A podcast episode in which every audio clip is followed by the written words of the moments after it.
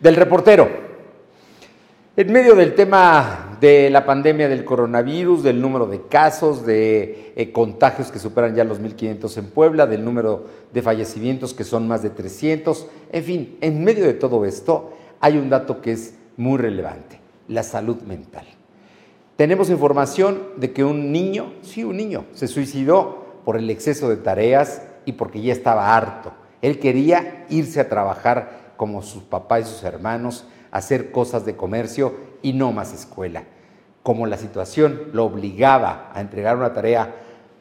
unos minutos después, a las 3 de la tarde, simple y sencillamente antes tomó la decisión de quitarse la vida. Ese es un problema de salud mental. Esa es una realidad que está dando el confinamiento y está dando precisamente la forma en la cual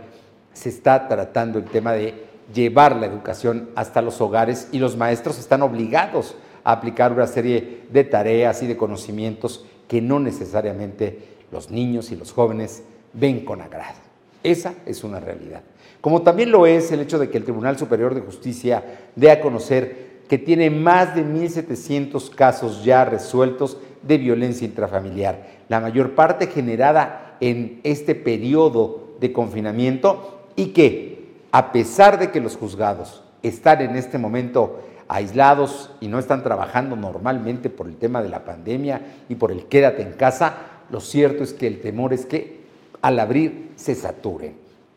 Tema también que tiene que ver con la salud mental, con el acoso, con la violencia, con la angustia, con la depresión, con la incertidumbre de papá, de mamá, de los hijos, en situaciones que hoy se están dando, aunque el presidente de la República diga que el 90% de las llamadas son falsas, lo cierto es que en Puebla hay más de 1.700 eh, casos muy concretos que ya están resueltos por parte de los tribunales. Asuntos que vienen a ser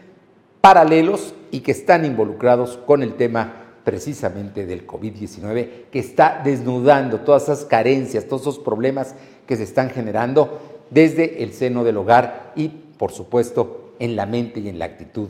de los niños, los jóvenes, los padres, en fin, una situación nada fácil de resolver y menos cuando el Estado no está preparado para llevar soluciones, para atender estos casos y